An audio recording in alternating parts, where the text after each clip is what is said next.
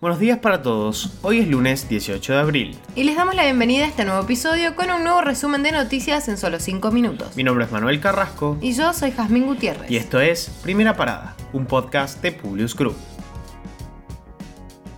Nacionales. La semana pasada te contamos que de no salir una nueva ley de reforma del Consejo de la Magistratura, esta se vería intervenida y se especulaba con retornar a la conformación anterior de 20 miembros con la presidencia a manos de la Corte Suprema de Justicia. Tras vencerse dichos plazos, la Corte Suprema se prepara para desembarcar en el Consejo de la Magistratura. El presidente del máximo tribunal del país, Horacio Rosati, asumirá la presidencia del cuerpo, lo cual ha sido blanco de críticas por parte de la coalición gobernante. Concretamente, la vicepresidenta Cristina Fernández se refirió al respecto. ¿En serio que solo el periodista Matías Mauset se dio cuenta de lo que va a pasar mañana en Argentina, tu país? Qué raro, con tantos periodistas independientes y de investigación que hay en la tele y en los grandes diarios. La casta de la que nadie habla. Haciendo alusión a un tuit del mismo Moussat que decía, Mañana el presidente de la Corte Suprema, Horacio Rosati, va a asumir como presidente del Consejo de la Magistratura, el órgano que designa y remueve jueces, gracias a un fallo dictado por él mismo y sin dejar su puesto en la Corte, que también ganó autoeligiéndose meses atrás. Más de 2,6 millones de turistas viajaron por el país y gastaron casi 40 mil millones de pesos en el feriado largo de Semana Santa. Según un relevamiento privado, se hicieron escapadas más cortas, en las provincias del norte, la ocupación hotelera alcanzó el 97%. Chaco llevará adelante el primer juicio por la verdad por el etnocidio de Napalpi, ocurrido hace 98 años.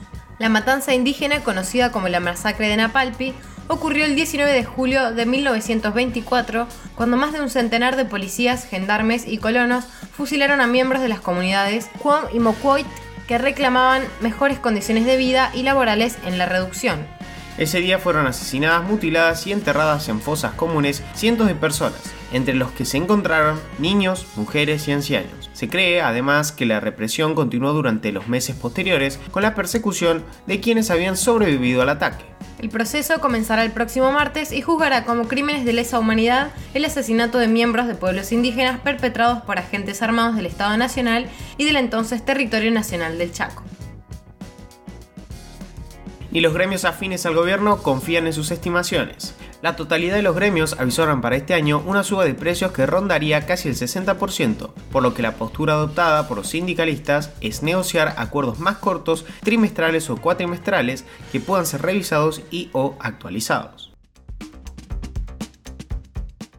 Internacionales. Primero vamos con un pequeño resumen con los últimos sucesos de la guerra.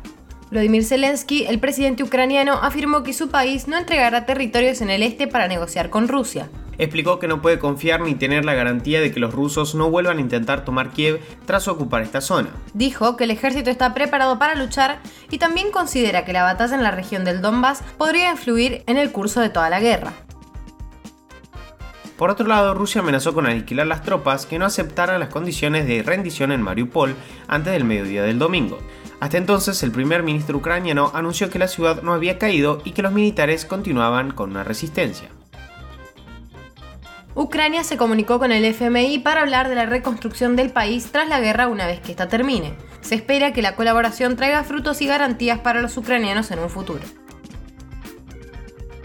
En otras noticias, el gobierno de Pedro Castillo en Perú lanzó una propuesta de castración química para violadores a raíz del caso que involucra a una niña de 3 años que fue secuestrada y víctima de abuso sexual.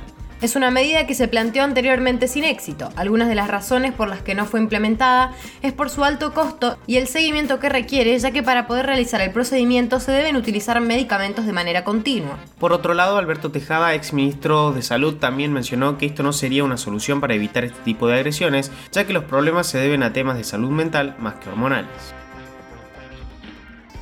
Astronautas chinos regresaron a la Tierra luego de seis meses. Se trató de la exploración tripulada más larga de China.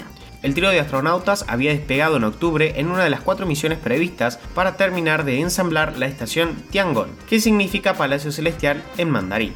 China ya invirtió miles de millones en su programa espacial y tiene el propósito de disponer de una estación tripulante permanente y eventualmente enviar humanos a la Luna. Ahora sí, los despedimos por hoy y los esperamos mañana en el próximo episodio de Primera Parada. Te pedimos que compartas nuestro podcast a tus amigos para que podamos seguir creciendo y llevando las noticias a todos. Envíanos tus comentarios o sugerencias a nuestro Instagram, publius.com.ar. Que tengan un muy buen día.